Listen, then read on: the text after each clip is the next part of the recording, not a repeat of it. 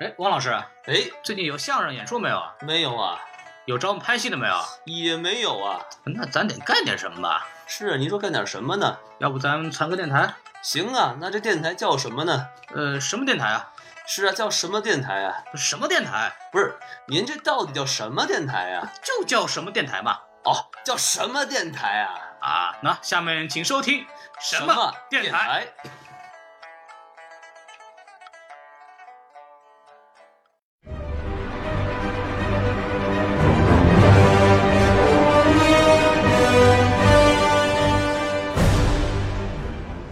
其实导演是总负责，但他他需要跟所有人合作。当只有所有人能够给予导演帮助的时候，这部电影才能做得好。不能让导演一个人干。如果什么都导演说的做，其他人只是听着的话，没有任何用。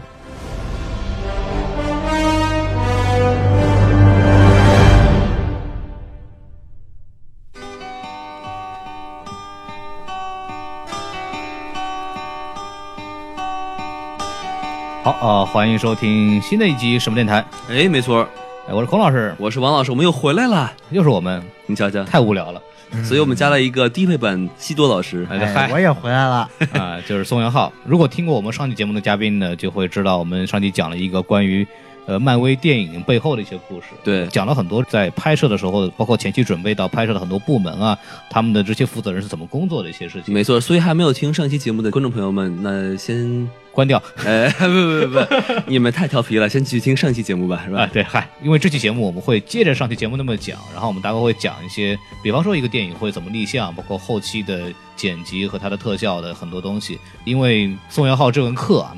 请到了漫威的大当家凯文·费吉，我嚯，们我们会讲关于凯文·费奇在这门课上讲到了很多漫威内部的事情和他的一些呃对这个东西的整个的想法，所以观众请不要走开啊！这期节目依然会非常的学术和非常的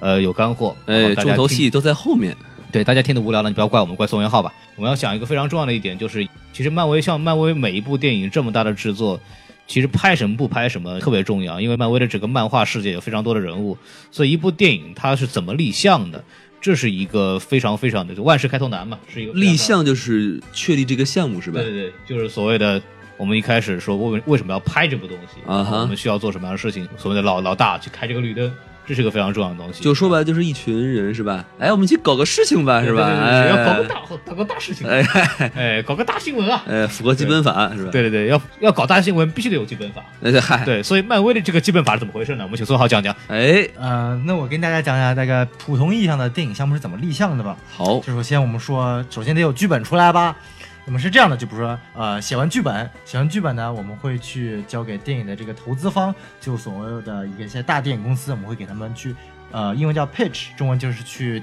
怎么说呢，就是去，啊、去推销自己的这个项目。就是要钱去了。哎，对的，我们如何才能确定这个项目呢？我们中文英文说法叫做 green light，就是你中文上就是亮绿灯了。你这绿灯一亮，就说明你的这个项目已经立项了。什么叫立项呢？我们要确定四个东西：第一个，剧本已经定好了；嗯，第二，你拍摄的预算也定好了；第三，你拍摄的日程安排也定好了；第四，你的这个核心工作人员的这个合同的这个草案已经起草好了。这是四个电影项目，如果要通过的话，是这四个项目得到通过。是然后我们所说，当电影项目得到通过的时候，需要有这么几些人在场来进行通过。首先是像我们这种电影人，嗯第二是主电影的负责人，所谓的一些大电影公司的负责人，啊，公司老大，对。其他人呢，都是负责整个电影的一个销售产业的一些链条上的一些关键人物。首先，第一，零售业的代表，什么是嗯零售业？就是说我们所谓的一些玩具啊、卖盘的卖盘啊、卖哦哎哦，中关村是吧？哎，一个怀孕的妇女，嚯，现在说要盘嘛是吧？相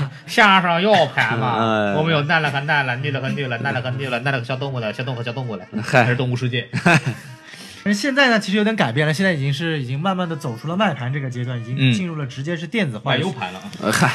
没有没有没有，还不就如是进盘入子了电影化的这个数字化的阶段，就是大家可以通过像 iTunes 啊、Google 什么呃，直接在电脑上购买数字化的电影版本，这样的话会比卖盘更加的省时省力。等于说，只要你购买了，它可以去呃可以同续一一下时间嗨，可以同时间下载下来。第三点就是我们所谓的这个公司的影院负责人，什么是影院呢？就是负责整个宣发和到时候在影院的如何上映、什么时间排上映这一些相关的负责人。然后最后一点呢，就是我们最传统的一个电影的宣呃或者说视觉媒体的一个方式，就是我们的电视。呃，电视方面也需要有专门的负责人到场，在这个比如说负呃商讨这个电影在上映多久之后可以在电视上出现，以什么样的方式出现，是无线电视呢，还是有线电视呢，还是我们所谓的一个数字化的一个购买的平台电视呢？哦这是不同的项目。所以这就是，如果你要开绿灯，需要这四个人的这四个不同级别的呃主管的同意，包括老总的同意，这才能通过。所以对于 Marvel 来说，就这四个人都是 Marvel 的员工是吧？对，其实说，当然这有点不同，这是一个 general 的一个电影项目的立项，但是 Marvel 电影不同呢，它是首先它立项就是在本身立出来的，嗯哼就是制片人想拍这个东西，然后是跟自己的员工去商讨怎么拍、怎么定向，这跟我们现在所说有点不同，但是同样都是要经历一个呃亮绿灯的阶段。如果这几方面没有定下来的话，它制片人本身是不能促成这个项目的进行下去。哦，对，就是大家可以看出来，就是里面涉及到这几个部门，我们就可以知道，一部商业片永远远不是一部电影的问题。哎，你要考虑到这出来以后怎么卖，它在盘上怎么卖，它玩具怎么卖，它电视上怎么去卖，然后还有包括电影本身艺术上的这个所谓的它的标准。所以说，一部商业片就是远远不是说我们想到就是看一部电影就结束了，是涉及到各个部门它会后续的很多赚钱的方法。这个是我们一般观众看电影的时候并没有想到的一个点。哎，所以说一个电影如果不是商业片，比如说是一个艺术片的啊话，它其实就不会考虑这么多，就是怎么卖啊，这个是。对他可能，但是比如说什么，最重要的是，首先老总要同意，对，但是零售业可能就没有这个没有阶这个阶段了，但是可能同样还是要院线负责人，对包括你的 home entertainment 你卖盘的，嗯然后还有包括电视的负责人需要去联系。对，或者你要再再简单一点，就独立独立电影人，那可能拍部电影，我就 YouTube 第一个搞到投资人，其实这儿就结束了。对你大不了你就再上一下你那个电影节什么的，就没有，它因为它不涉及到宣发和卖的渠道，就连院线都不要就，没有关系了。对，没有我的关系天了。所以他他们只要过投资人这一关，说我给你投钱就完了。那有的人更有钱，我自己拍，花钱拍。就是我们所谓的 DIY film，对对对嗯对对 Do it yourself。哎，当然了，这个除了亮绿灯之外呢，还有两种情况，最简就是亮红灯。什么是亮红灯呢？不让走，拜拜，滚蛋。啊，然后就哦这这个，四个人中有，哎，就是四个人中有一个人就不同意就不行是吧？是这样的，如果有一个不同意的话，可能是亮黄灯。啊什，么亮黄灯？就比如说，哎，这个项目，这个项目总体通过，哎，这个影片的想法特别好，哎，但是呢，这个你这个预算给的有点过多呀、嗯这个我们承担不起这么费用，减预算。啊哎，你减完预算达到我们要求了，哎，给你亮绿灯。 ，OK，什么或是者亮你？或者你可以换景甜，哎，对对对对，就有钱了。我们给你复制十个景甜是吧？对都是景甜，你看吧。啊什么叫亮红灯呢？哎，就是你这个剧本本身基本上就没有听过。对我靠，你这写的什么东西啊？对呀这个这个有人看吗？对呀垃圾，拜拜，啊就这么走开了。就是但其实对于我们电影人来说，最差的阶段不是亮红灯，而啊是亮黄灯。嗯为什么呢？亮红灯就代表你这个项目彻底被否了，嗯你去找其他人就可以，这家就可以停掉。哦，对但什么叫亮黄灯呢？一部电影可能亮黄灯亮十年还没起变成绿灯，因为它一直在不断的改进。嗯这个我们专门有个叫词叫 development hell，中译翻译就是制作的，就是制作阶段的一个地狱，嗯就你一直陷在这个地狱当中无法出来。你换一家不就完了吗？但是他，你这家公司就是给你机会，说我们可以上，但你要修改，你要修改，你要修改。其他，我跟你说啊，其他你找其他大公司都不会给你的，就我们给你，但是你需要修改，嗯修改，修改就。一部电影呢，那个起名字本来叫《十年之后》，嗯啊，然后后来经过不断的黄灯之后呢，改成变名叫现在。嗯对，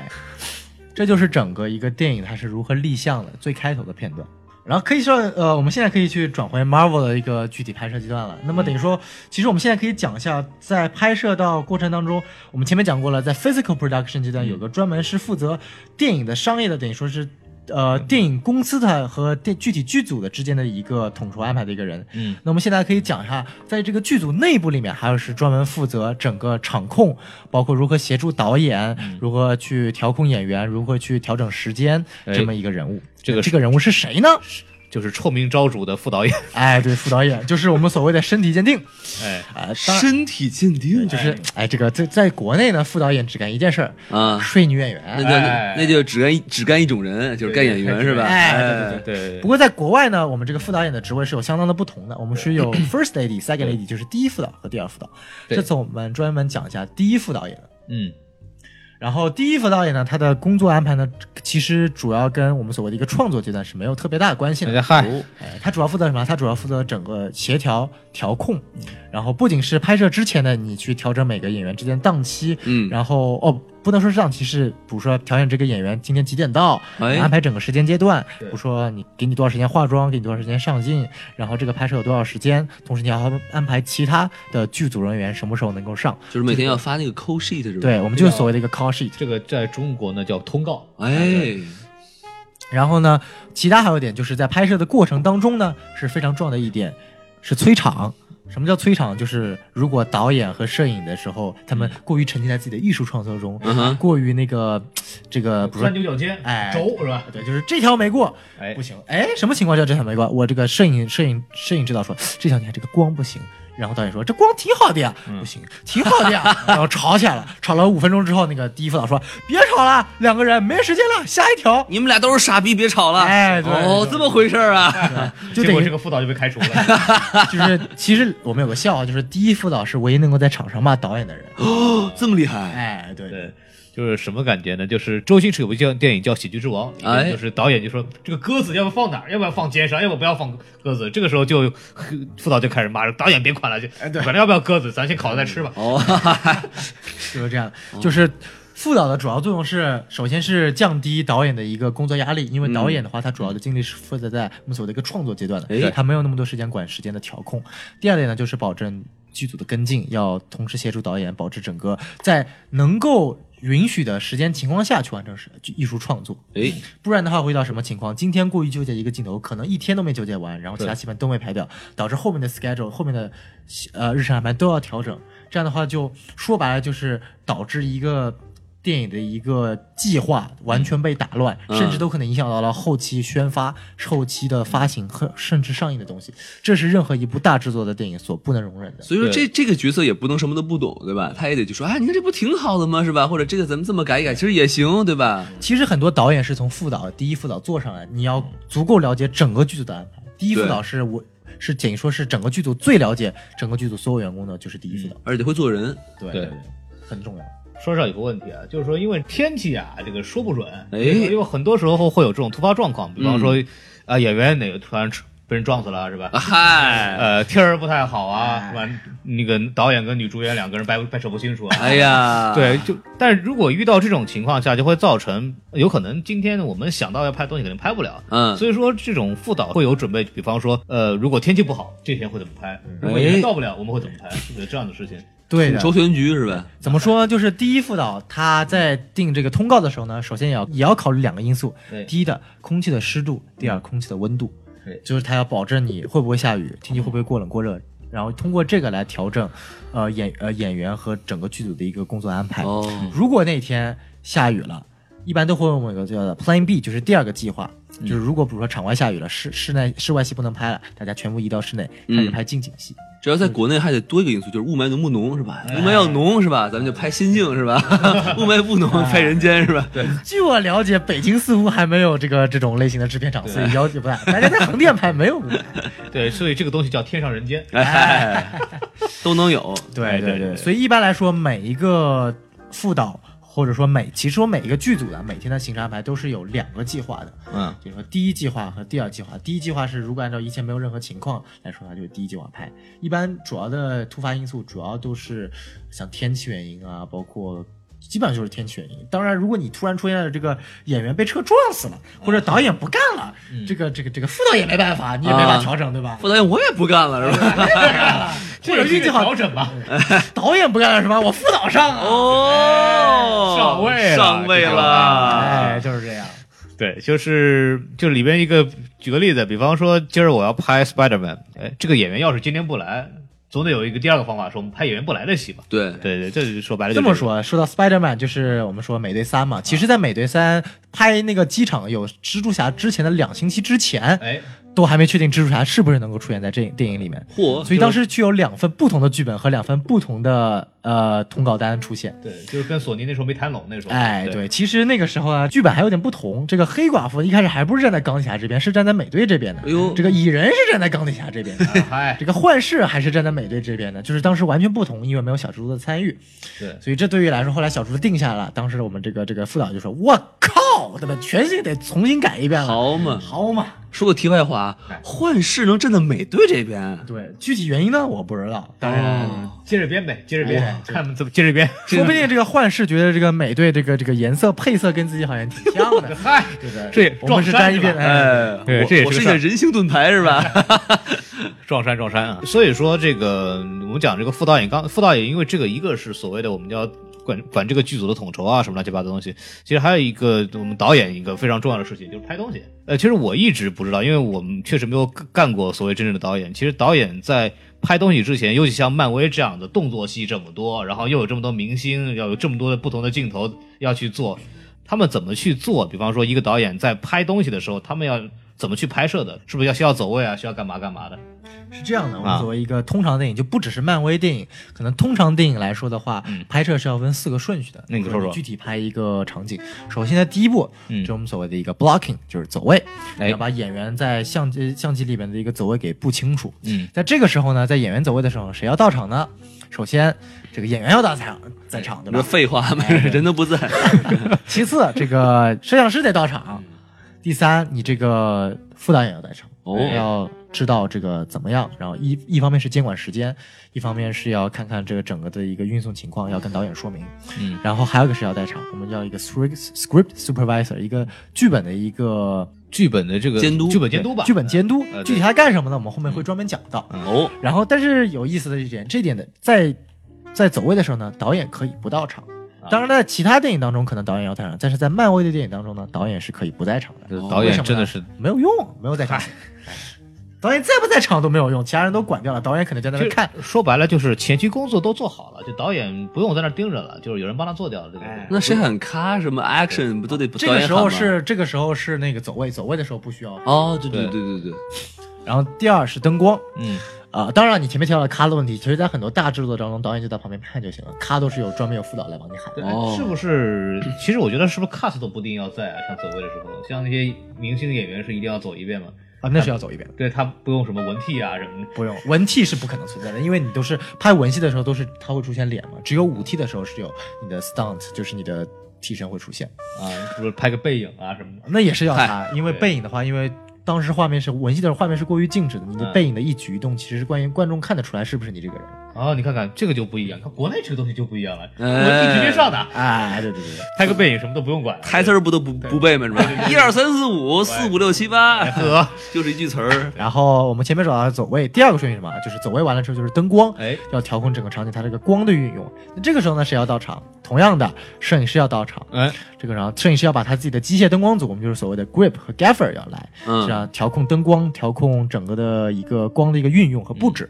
同时呢，我们所谓的副导演还是要来，同样对催场，同样跟导演联系。这个时候呢，演员可以不在，因为什么？调光的时候演员可以不在，对自己外面休息、吃零食、聊天、泡妹子去了。啊嗨，被被导导演干是吧？都可以。哎，说明导演也在泡妹子，因为导演这个时候还是不在。这哎时候副导呢还在在现场，所以他不能去泡。哎，哎，对虽明副导有不在场证明是哎吧？到底是谁干了他是吧？哎呦，我的天哪！对，这个时候副导演可以还是不在。第三遍的时候，导演才终于出现。第三个步骤是什么？彩排、哎这个呵熟悉 rehearsal 嗯。对，这是熟悉了，就是把这时候灯光已经就位了，嗯演员进来了，开始开始有台词的进行彩排了。嗯导演正好看，嗨，这个台词说的不对，这个感觉不对，这个演上有眼屎不对，嗯，好，你们开始 我的天！哎，开除了。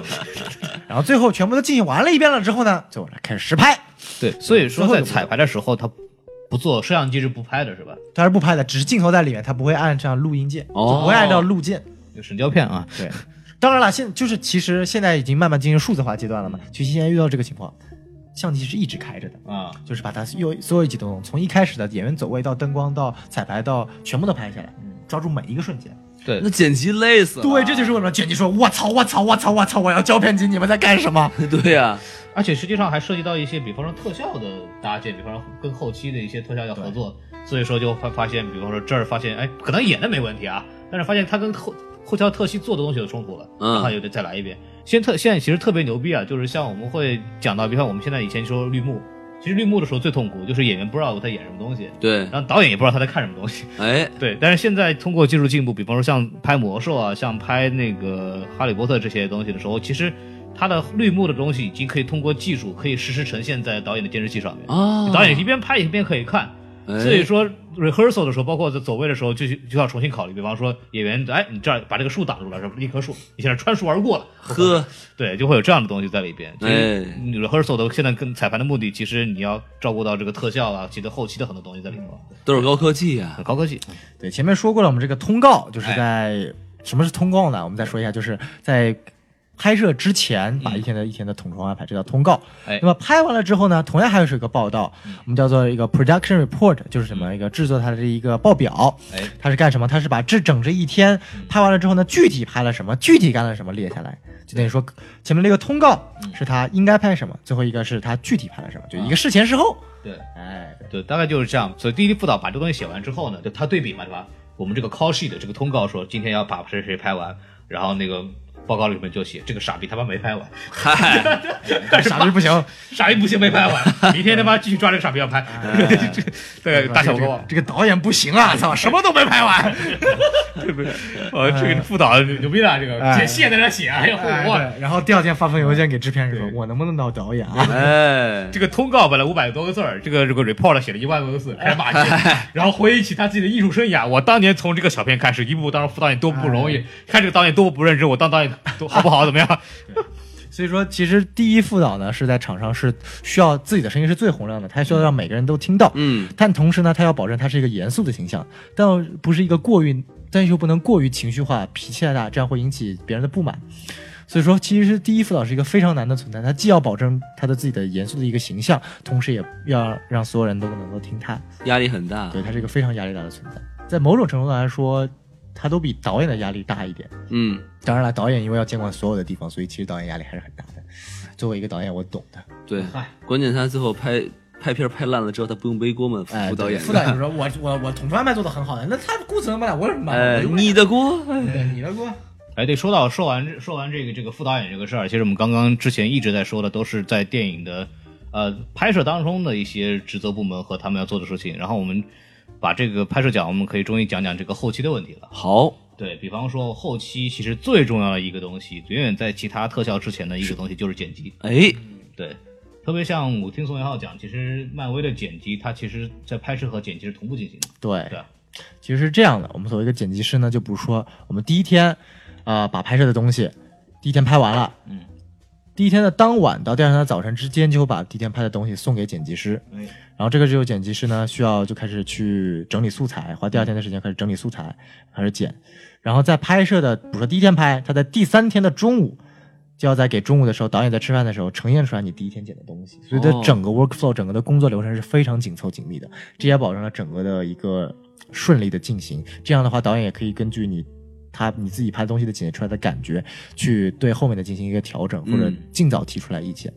当然啦，这一切都不是剪辑师一个人干的，所以说我们可以说，呃，不管比如说在《美队三》里面，我们这次请来的一个《美队三》的剪辑师，在他的这个团队里面，他就有四个人是帮他负责的，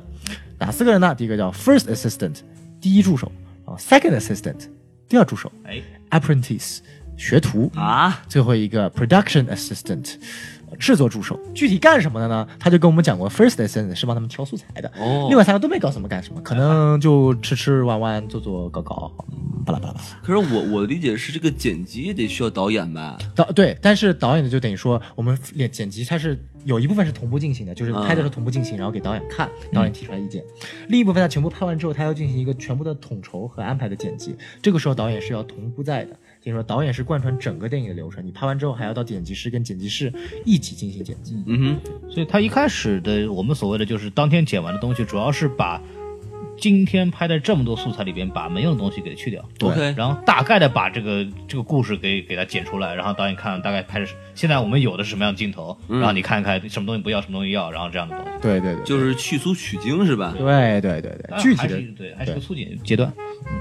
然后说完这个剪辑之后，其实剪辑我们分两方面的东西，一方面叫图像剪辑，一方面叫音频剪辑。音频剪辑同样归剪辑管。那么音频剪辑呢，同样又分三个阶段。所有的电影的声音呢都有三种，第一种 dialogue 人声说话，嗯第二种 music 就是我们说的音乐， ，BGM， BGM，第三个呢，sound effect，就是我们说的一个音效。这个点呢，是我们其实是很多人所无法、无法、无法所感觉出来的。呃，我们说音乐是后期配的，人声是当场录的。对其实我们知道很多人声其实都是后期配音的嘛，像国内很多国产、哎国产、国产的电视剧啊、电影，因为毕竟演员的台词功底不行嘛，对吧毕？竟是大势所趋嘛，是吧？哎，对，就就毕毕竟谁台词功底不行，我就不说了，是吧？但是在美漫威电影，尤其是在《美队三》这部电影里面，所有的台词都是当场录的，就是现场同期录声，不会在后期的呃配音室进行重新配。然后，但是有一些东西是在后期重新配的，就是我们说的一个电影中还有一种小声音，叫做 business。什么叫 business？就是电影中的一些小的一些 sound effect，就比如说演员在呃走路的时候的脚步声啊，扭头的时候的声音啊，挠挠脑衣服袋对挠挠脑袋衣头发的声音啊，呃走路的时候衣服的抖动声啊，不小是心咬放了个屁是吧？哎，对，呃，放了个屁，这个不算，这个是具体的音 效，但是很很很刻意的，比如说咬手指甲的声音啊，然后包括其实眨眼它都有特定的声音，其实就是说白了，就是这些音乐、这些声音在在现场收音的时候收不掉，对收不到。对所以说这是专门同期后期是在我们在一个混音的阶段里面进行进行的，你不就觉得很假吗？就本来眨眼没有声音，你非要配一个眨眼的声音，没有没有，其实都是有的，嗯其实有声音，它不会把没有的声音弄成有，但是它一定会把它需要的声音，就是为什么声音是电影的很长的一个部分，因为声音的体现是告诉你电影它真正存在电影，就是它每一个声音都是有专门给电影一种特殊的感觉，嗯嗯，就是你就是观众在期待有的反馈没有反馈。对。比方你穿一皮衣，我们在日常生活中我们就听到穿皮衣的声音哦或者这个声音，对吧对？对对对。但是在电影里边，因为收不到收音的时候收不到，所以我们后期要配出来。哦，懂了懂对对了懂了对懂了。包括打开剪剪刀，然后对包括移动东西，都是有特定的声音的。这个东西呢，可以说就不是说我们听到的，不是说我们所谓的一个，不是我们经常说的一种那个武打戏，不是有拳头打击的声音吗？对对对，其实这个声音声音呢是怎么配的呢？就比如说打上拳一下，我们听到是啪一下那个打击声，都是什么？就比如说是后期找那个西瓜把地上嘣往地上敲的那一下，做这个声音，然后配上去的。你听的话，你到时候看电影会有任何违和感吗？没有嗯，但它其实就这么配上去的。就是武打片比较费西瓜是吧？哎，那对，还对，就跟它不断砸，砸到裂为止，换个西瓜吧。适合夏天拍。 哎，对， 砸完直接吃，直接吃了哎，对对对， 就等于说这是一个非常 creative 的阶段，就是看混音这这东西没有个具体的一个标准，比如混音师，你觉得可能怎么样才能把这个声音配得更加符合这个电影，这是你所需要去做的事情。这个导演也得看一眼吧？这个不能纯粹的，就有些导演都想不到，这个时候就要多方面合作了，就是你得保证混音师有足够的能力去协助导演做这个东嗯西。不是说导演可以告诉你我想要什么样的音效，咚咚咚还是当当当，但是他不知道怎么做出来，这个时候就要需要混音师去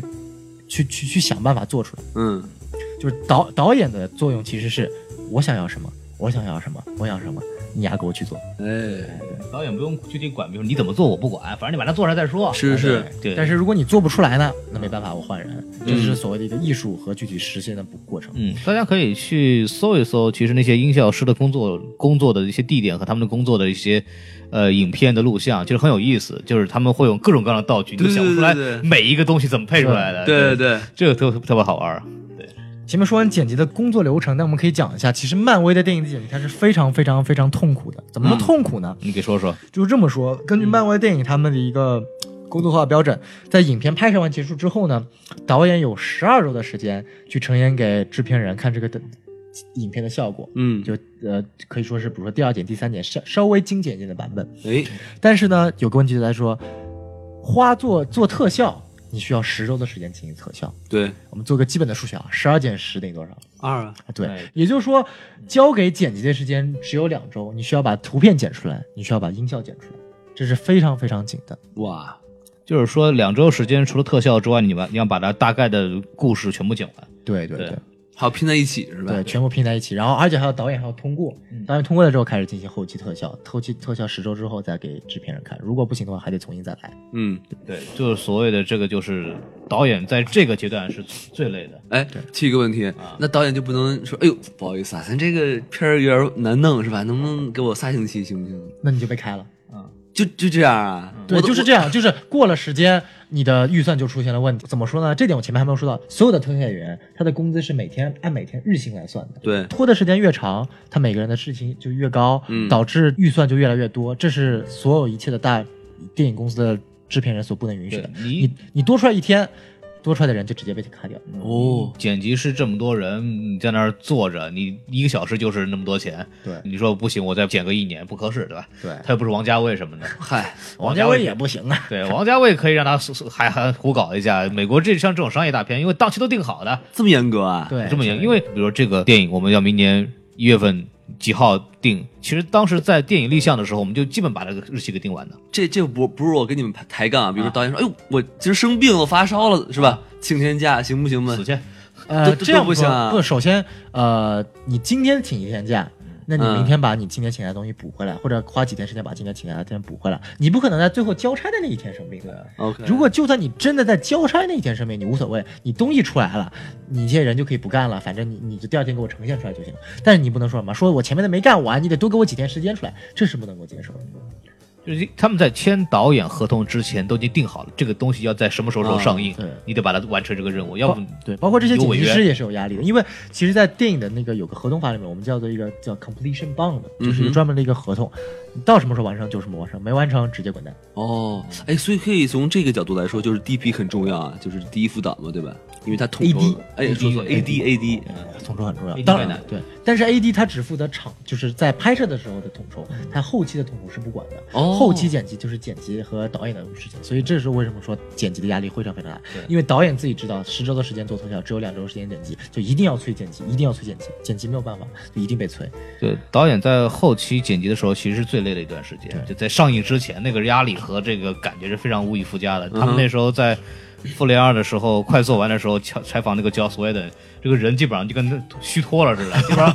基本上那个话都就是跟那个说悄悄话似的，再也高不了声了，就累得跟孙子一样，真的就是。那么，当所有电影其实等于拍完了之后呢，就是它会在公映之前呢，它会有一个阶段，我们叫什么 test screening 试测。嗯，这个试测呢是在迪士尼内部员工试测的，嗯哼就是去感觉出来这个影片是不是足够能够符合大众的审美观。哎，哎，对，如果符合呢，很好，直接公映；如果不符合呢，再补。再补。什么叫补呢？就是我们这里涉及到一个名词叫做 additional photography，就是我们所谓的一个补拍。传统意义上，我们觉得补拍是什么？就是你这个没完成，啊或者这哎个拍的不好，重新再补拍，这是对于一个电影的一个扁的一个影像。嗯，自杀小队，哎哦，怎么讲怎么讲？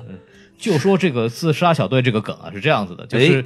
因为我们之前我们知道有个叫电影叫超编嘛，对吧？是是是，当时在拍完拍完以后，大家一看，哎呀，这个太黑暗，不好看，不好玩，哦这跟漫威这不能比啊，是吧？人家那个可多可乐是吧？对咱这就不行，太黑了。结果那个时候呢，自杀小队其实已经拍好了，都嗯，开始做后期了。然后你看这个风评，这不行啊，这不太可乐。说我 们说我们没有幽默细胞，说我们包袱不足，对吧？这个导演说不行，那怎么办？怎么办？重拍吧，啊就嗨，把演员再弄回去，又拍了补拍了几个镜头，哎然后再呦，弄。啊相传是这样子的一个东西，就这是为了电影质量的或者不符合大众期待，然后我们临时调整。嗯，对，但是导导这个演员也得配合是吧？演员说啊，我靠，我有事儿，我忙着呢是吧？那不所以这就要重新安排，就非常非常麻烦。对，就可能合同要重新签啊，或者这样子。但哦对于漫威来说呢，它是在每一部电影的拍完之后，呃拍完之拍之前就会跟演员说定好这段时间可能会补拍，嗯因为对于漫威来说，它定义的补拍是什么？就是它电影是一直在不断的变化的，它嗯对于来说每次有新的想法，它每次都会安排这段时间是专门给补拍的。对，对于它来说，就是补拍是一个必要的阶段，它能够让电影更好，做得更好。对，所谓什么叫更好呢？其实一个非常大的一点是要跟主事件要联合在一块儿。嗯，比方说，这个电影可能本来没有连接下播的计划，或者本来没有跟上播要有什么关系，但他突然想到说，根据我们未来的规划，可能最好要在这个电影里要提到是什么什么什么电影、哦或者角色或者人物，或者引入一个什么新的任务或者角色，那好，那就要重新补拍。哎是，对，这个就是不是质量的问题，而是要跟整个漫威宇宙大方向要连成一块这线。没有办法对吧？对，这没招。嗯对，但可能就是临时突然想起来说，我们要下一步要放什么样的东西进去，他可能要有补，这是一个补拍的一个很大的原因吧。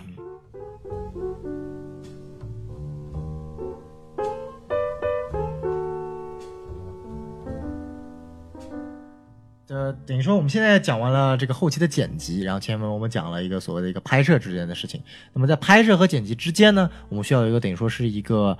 负责的联系人。对，这个人就是我们前面所说的这个 script supervisor 剧本监督。哎他任务是什么呢？嗯您说就我们知道电影里面，我们很很津津乐道的一点是讲这个电影里面的一个穿帮。哎，就是哎哎，这个镜头里面，这个前面一个镜头，这个电影的屏幕是关着的，怎么后面一个镜头电影屏幕是开着的？哎，这是为什么导因为致充？电了，哎，嗨，这是为什么会导致这个问题呢？因为电影拍摄的顺序和剧本的顺序是完全不一样的。对，这会导致，比如说一个前后的一个时间的连贯性会出现问题。就比如说你拍这个电影的时候，呃，拍这个场景的时候它是开亮着的，拍到下个场景的时候、嗯它是关着的，忘了，那忘了。对，可能之间差了很长时间。这个时候呢，谁要来记得，就专门有这个角色叫做 script supervisor，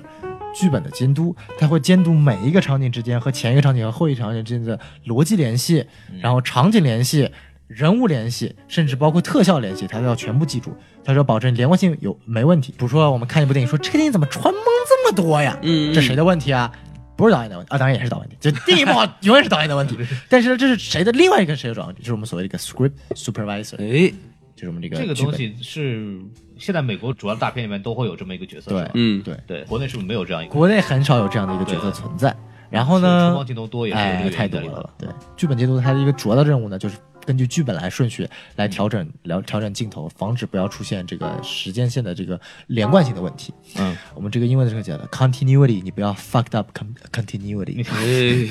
就是比 F 如 word 哎出来了，啊这个嗨，哎，这个这个你懂的，就是我们拍戏的时候，就是比如说这个，哎，这个人苹果怎么咬了一口，这个苹果咬了两口，哇靠，又得买个新的苹果了， 哎，fucked up continuity，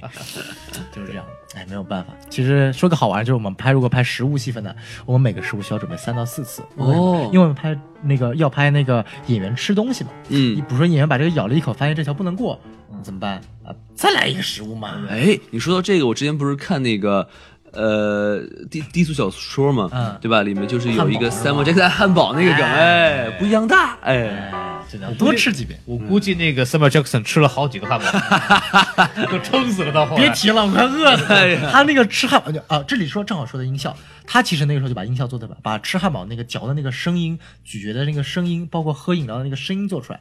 只有做到这一点，才能足够让一电影能够让人感受到这个电影。这就是为什么为什么人可以在看这个场景的时候感受到这种诱惑的感觉。不然的话，如果你没有声音，光有这个图片的话，其实你你切到声音，感觉不出来这个电影这个汉堡有多么可口。哦就，是所谓的观众期望的反馈，嗯哼这是一个满足观众的这个观感的一个非常重要的东西。就是那我觉得做这个做到极致的就应该是《舌尖上的中国》了，是吧？哎真的就是你，我就要提到这个例子。哎呀，我每次都要说这句话，就就是在那个《舌尖上中国》第一集的时候，里边专门讲，因为我个人最爱吃肉夹馍，哎，对吧？他就专门讲陕西这个肉夹馍。那时候我已经在国国外了嘛，一般很就我当时本科的时候住的地方很少能吃到这种东西。一说到这个肉夹馍，我就听到那个刀片那个这个馍的那个声音的时候啊，我都已经不行到哭了，你知道吗？你就想到这这这个音效给人的这个感觉真的是非常非常好，图片味道，声音先行。哎，真的是哎呀，就感觉都有味道了那个声音，感觉。我觉得最招恨的应该是他吃的那口的时候，哦咔吃一口，我哇操！为什别么说不是了，别说我？了，哥几个还没吃饭呢。操！我哎呀，真真的是太可怕了，这个这个声效，说远了就咱们哎 我你别舔呐，这个我这花了不少钱呢，哎呦，都吃了。这个呃哎做完一期，节目发现麦克风少了一个，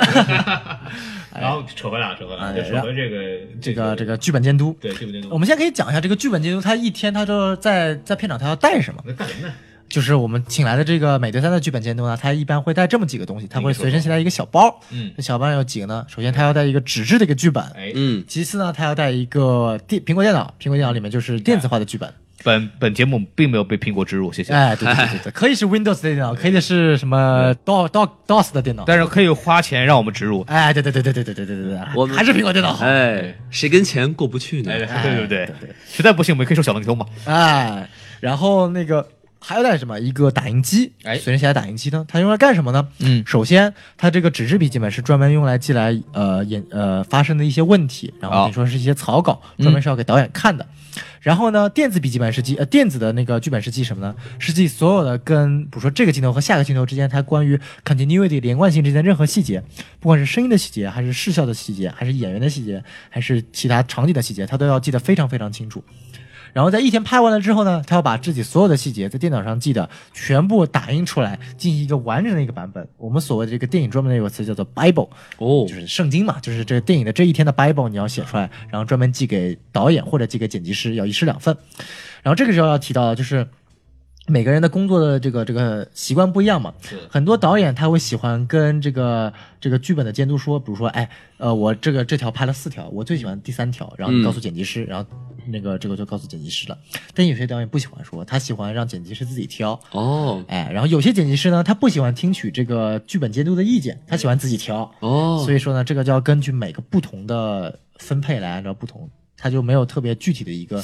定定死的一个。剪辑还能自己挑呢，对，因为简直想，呃，你导演告诉我我就信吗？你导演也不一定是全能的呀，我要把所有的素材看一遍，说不定我能找找到比导演更更选中的更好的素材呢。这也行啊。对，哦，那导演总是要看的，那可能导演最后看的时候觉得，哎，这条不错，就过人过了，对对，也会所以就是这说样，的其实导演是总负责，但他他需要跟所有人合作。当只有所有人能够给予导演帮助的时候，这部电影才能做得好，不能让导演一个人干。如果什么都导演说的做，其他人只是听着的话，没有任何用处。嗯，就是商业电影的分工就体现在这里，否则就是部独立制片的，嗯对吧嗯那就是两个概念嘛，大概。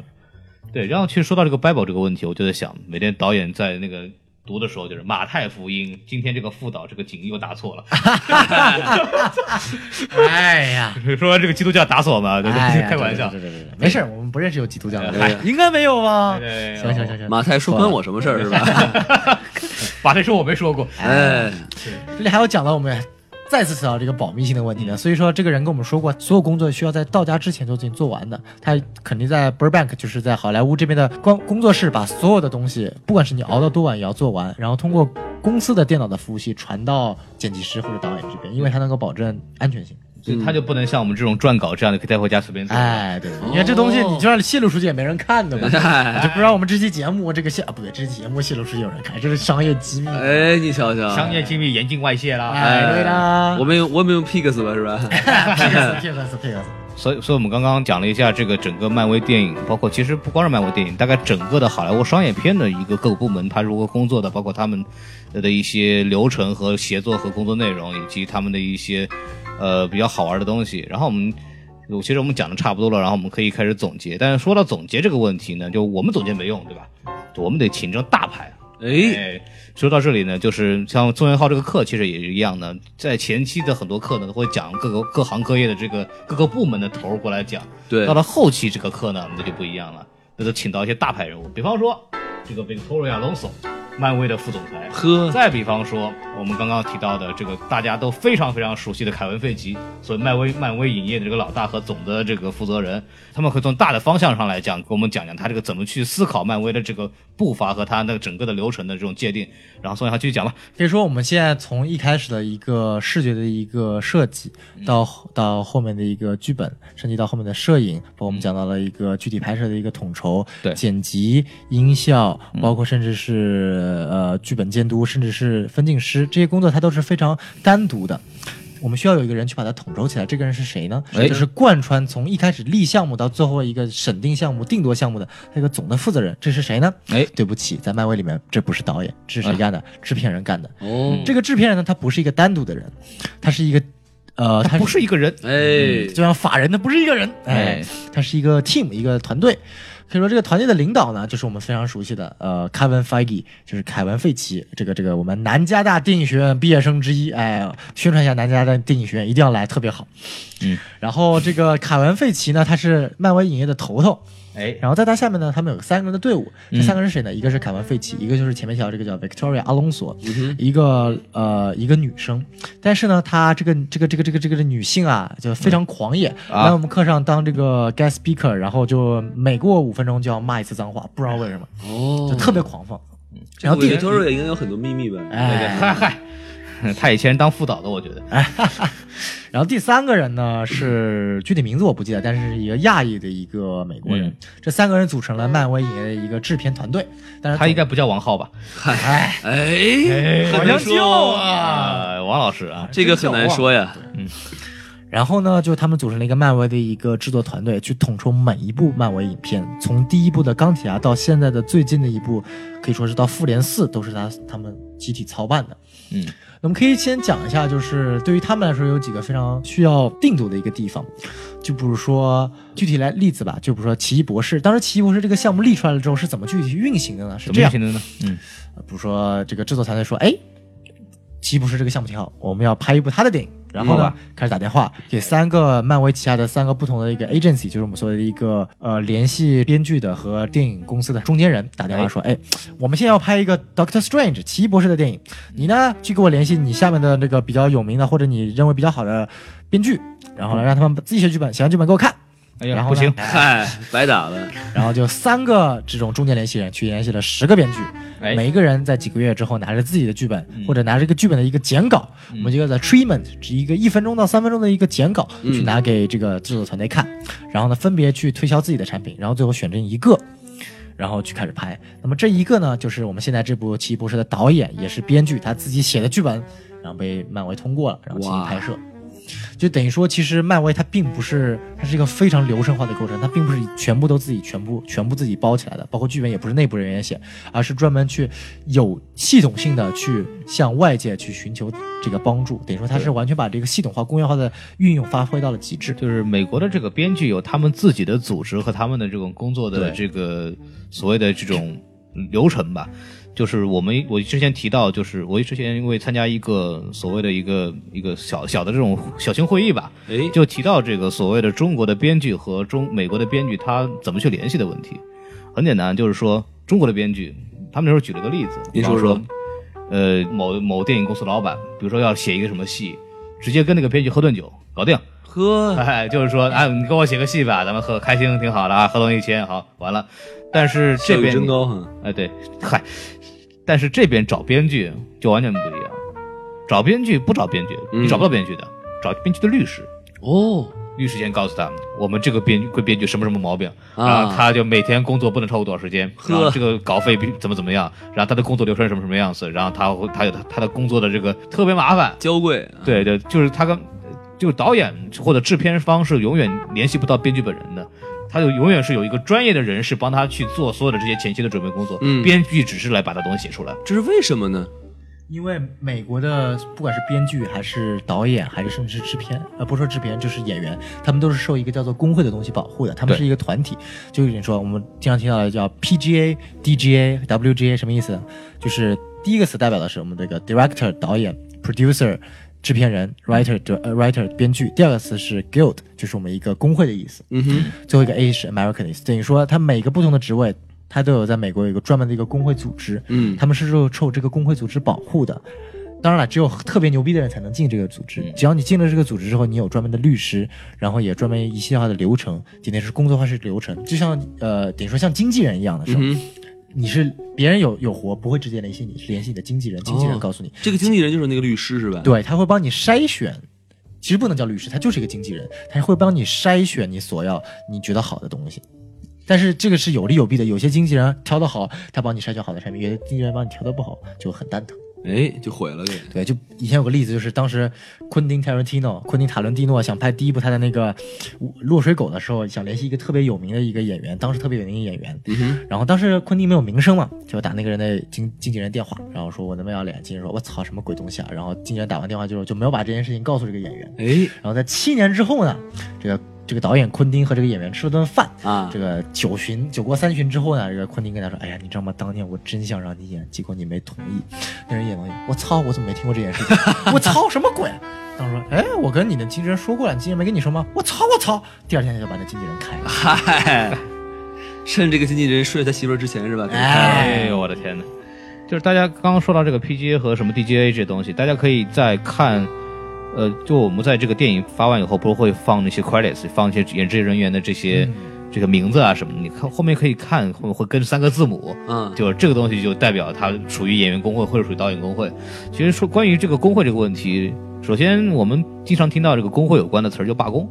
其实当年在前几年前有一一段时间有过一次美国的这个电视剧编剧罢工，哦就导致了当时一大批美剧的质量断崖式下 降，就是因为编剧那个编剧工会的编剧不干了，他们得另找那种临时替补的，你就不行。啊哦，对，然后包括这个包括一个非常好玩的点，就是当年乔治卢卡斯一开始他跟这个斯皮尔伯格两个人都是工会的，对呃，他找斯皮尔伯格帮他导电影非常容易，所以他们早期做了这个所谓的这个《印第安纳琼斯》这样的两个人合作的片子。哎，到后期为什么乔治卢卡斯跟斯皮尔伯格不合作了呢？因是为斯皮尔伯格是工会的，乔治卢卡斯跟工会呢闹闹翻了。哦，所以就是说，那好，那你既然跟工会闹翻了，你就不能用工会的演员和导演，哦这样子，，对，就就会有这样的问题在里边，对，就这个是一个美国比较好玩的一个现象，对对，对，还是受群众保护的，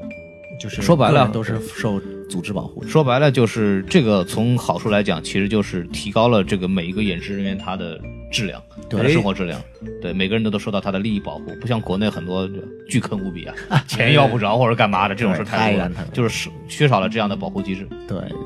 好，说回这个漫威的电影运作，然后其后面还有一点我要说的，可能会让很多这个漫迷很很伤 心。嗨，这为什么呢？就是那个凯文·法给他亲自说明了，电视和电影宇宙基本上是相互独立分开的，电视剧的人物是永远不会出现在电影里面的，永远不会出现在电影里面的。这一点可以大家确定，就是我们经常说这个超胆侠，这个 Daredevil，还是我们特别想这个惩罚者，还是这个 Luke Cage，都希望他最后出现在复联三四里面，当然这是不可能的。一方面是考虑格局的因素，一方面是要考虑金钱的因素，因为凯文·法 e 他只是总负责呃电影 Marvel 的电影这方面，电视剧方面是有专门的人负责的，这两方面是相互独立的，一般来说是不可能进行一个在荧幕上进行合作。就是说这个电视剧它带来什么问题啊？就是电视剧的制作成本跟电影是完全不能比的。嗯，它的特效、它的人物的服装、它的包括它的其实演员本身的水平和演技，其实都是需要调整的。如果这个电视剧人物有一天跑到电影里去，他如果再回来，就回不来了，对，哦很因违为和。他这个状态就完全不一样了嘛。你在电影里边那个特效回去以后没法弄。嗯，然后我们目前过去，我们如果我们如果大家看那个《神盾局》的话，就这个所谓的漫威的一个电视剧，只有说是比如说电影的演员回到电视剧本身去串两集，哎或或者说像 Coulson 是，但是像那个西服女士什么的，只是偶尔会从电影下降到电视剧里边去串两集，但其实很少会有电视剧的人跑上去再回来。其实说到西服女是很搞笑，其实西服女是出来电影视剧的那一刻，我就感觉我靠，这个成本差太多了，这个头发都没搞好，脸上妆都没弄好嗨，简直就比电视电影里面丑了二十倍。差距就体现出来对了，，对，所以说，哎，各干各的吧。哎，所以说总结一下吧，漫威的电影有这么几大特殊的一个特性，嗯就是只有漫威才有。第一点就是漫威的电影会在很早很早之前就定好了上映日期，哦甚至把整个整个的流程都排好，为的是什么？第一方面。按时运作，第一方面，第二方面就是能够激励员工有这个时间定好了之后，哎，我们这边要这个时间完成什么，那个时间完成什么，就是防止拖延症的诞生。漫威确实很少跳票啊，对他很想跳票，他做的都不是电影，他做的是一个商业化运作的一个企业。第二点呢是什么？呃，漫威不找大牌，呃，我们可以说现在他的演员都是大牌，但是当年找这些演员的时候，其实都并不是特别大牌的存在。不管是当年刚刚吸完毒的小罗伯特·唐尼，还是我们当时所谓的一个 Chris Evans，一个青年演员一个代表，但并不是一个演技派的代表。当然了，漫威他们自己说过，他们从来不找大牌，相反的，他们会把这些演员训练成大牌，嗯这也是他们现在所做到的事情。不管现在现在的钢铁侠小罗伯特·唐尼，还是 Chris Evans 这个美队，还是雷神，现在都是好莱坞一把手的这个当红明星啊。就是他们还在造星是吧？对他们就是在造型，你其因为这个超级英雄的这个普遍性，它的这个宣发所花的成本，所以这是一个演员迅速窜红的一个非常好的点。嗯所以很多演员都特别想演超级英雄，哦即使超级英雄的发挥空间其实并不大，嗯嗯，对，但是活一把嘛。对你看，就说说白了，你刚就是刚说到不请大牌，慢慢的就会有所谓的一种半红不紫的明星就想加入了进去，因为在全球一炮而红，比方说卷福，哎，对吧？卷福算半红不死吗？卷福他其实已经算很红，卷福可以算是这个漫威的一个例外，他找了一个比较红的一个演员。但是呢，因为卷福他的一般的戏路都是特展他一个比较文艺的，或者说比较独立的电影。卷福很少做过大制作，他唯一做过的大制作可以说只有《霍比特人》三部曲，但是也是演那条龙。因为卷福，你想他的主要是以英剧为主，嗯，或者演一些就所谓的呃艺术片，或者那种比方说那个 imitation game，对吧是就是所谓的模仿游戏，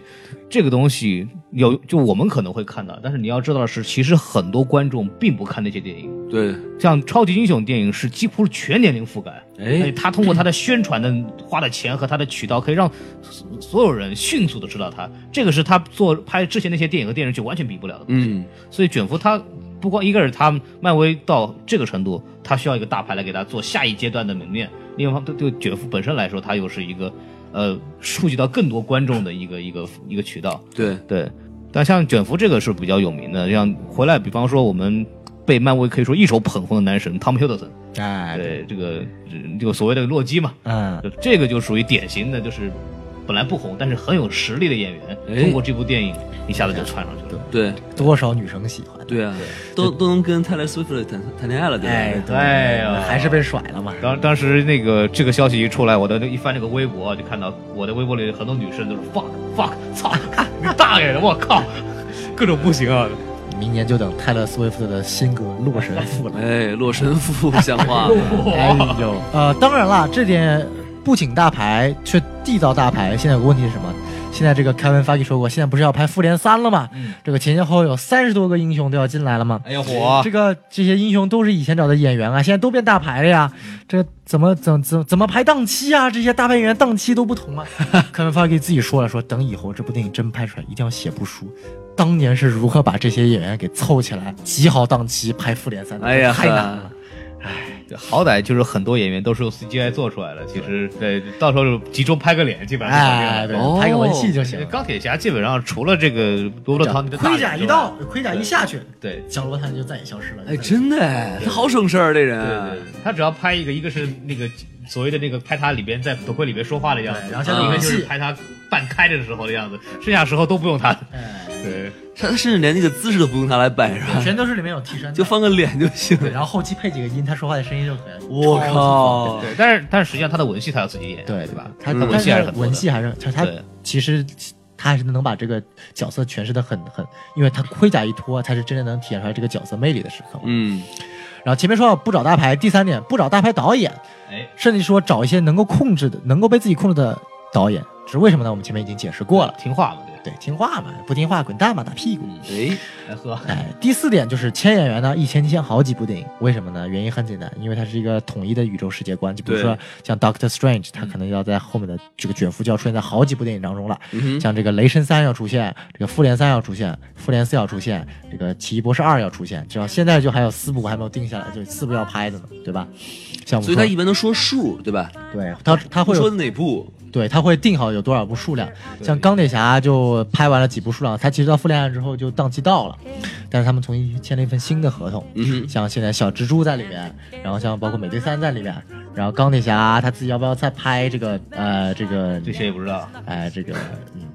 就当不知道哎也也不敢是吧？哎哎咱哎们咱们拭目以待吧。哎拭目以待拭目以什待，么都不说哎不说不说，对对对不说对，过对，包括复脸联的时候，这个都要放要剪进去吗？哎呀呀呀呀操，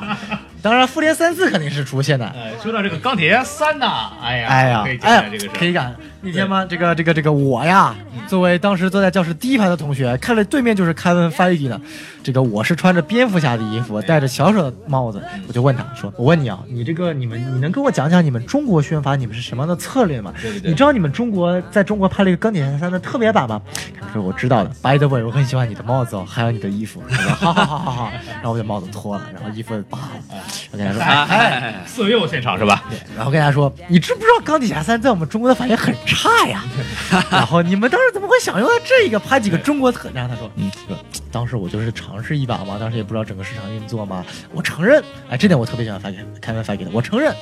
That sucks，就翻译一下，他妈太傻逼了，这事儿太傻逼了这事儿太傻逼了。就是他自绝己对傻逼他自己都问过中国观众，中国观众说：‘哎，这电影很好看啊。’他妈的，最后范冰冰出来是几个意思？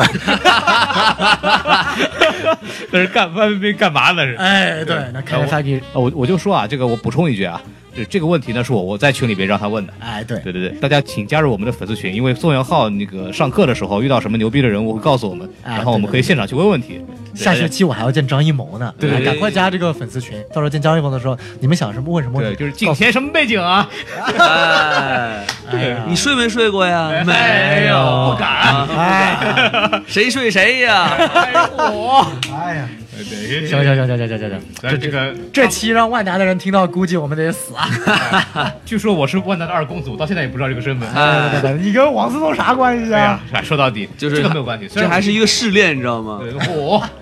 虽虽然说我姓孔，但是没有关系。哎你想，人家当年洪秀全起义的时候，对吧？上帝耶和华姓耶，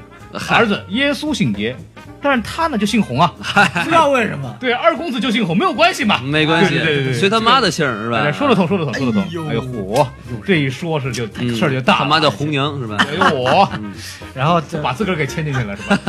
话题扯回来啊，啊，好，然后前面说了 Kevin Feige 对中国的市场，他等于说是在康定海三之后呢，才换了一种策略。他其实与其说多提供中国元素在中国市场，嗯，还不如说实实在在的加强在中国的宣传力。可哎是以说我们现在在漫威在中国的宣传力是一步步在增加了。嗯，不仅是上映漫威的电影的院线更对越来越多了，其次做的宣发，我们看到的预告片，嗯我们看到的大商场里面的宣发，对包括整个一个零售业的都已经做得越来越好。你说那天 Kevin Feige 来我们的时候，还说他早早上刚跟亚洲区的总负责聊过天，专门谈了中国和日本的销售情况，他特别强调了中国。哎也就是说，中国这个市场已经慢慢成为了，不管是漫威还是整个好莱坞的一个目标市场了。为肯什定么啊呢？，多少人呢是吧人傻钱多，翻译一下，啊他意思就是说，中国的这个观众呃那这个需求非常大，然后市场也非常大，所以值得广大的电影商过来投资哎和做对对对宣传哎以及做片子。然后其实我刚刚想补充一点，就是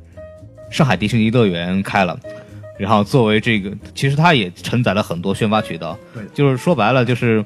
之前我现在还有这个当时的同事的那些微信啊什么，他们就星战的那个 Rogue One 要上映了，上海迪士尼度假区就搭了很多这个 Rogue One 的这种景，然后也会请到姜文啊什么的过去做宣传。嗨，其实这种，就是我们就做宣发的很多方法，其实这个上海这个迪士尼乐园这个玩意儿就是一种很高级的东西。对对对，对这个这个，我们又说到这个迪士尼这个庞然大物的这个大集团，这个一般的电影公司绝对做不到这一点。是对，这个很好玩儿。那那今天我们聊差不多了，是啊，对，然后也聊了不少了，然后基本上我觉得宋元浩把这一学期的课也讲的也差不多了。哎，其实还有很多的我都没有讲，为什么呢？这个干货要保留在自己心中，不然都讲出来没就就我就没有用了，对吧？我还要需要有利用价值。啊，对，我们会一直让他继续上的。然后宋元浩以后下学期会有很多，他跟我说有一节课是会把会请到整一个一个，呃，所谓的春季档到暑假之前的这一个所谓很多大电影的大片的一个导演和呃主要的演员会到他们课上去讲，然后也会涉及到很多。呃，干货的知识和那些导演的第一手反馈，所以大家可以去关注，我们会让宋元浩呃随时的更新来讲他最新得到的一些知识或者一些消息。没错对，儿对，欢迎漂亮妹子加我微信，谢谢。哎嗨，可以欢迎加入这个粉丝群，加宋元浩微信。 哎，对对对对对对，请加我微信，谢谢。感谢大家收听，然后欢迎大家关注我们的什么电台，然后欢迎大家继续关注我们的微信公众号，哎，哎，然后欢迎大家加入我们的粉丝群。咱们今天节目就到此结束，好嘞，再谢见拜谢大拜家继续支持我们的什么电台，拜拜。哎么么哒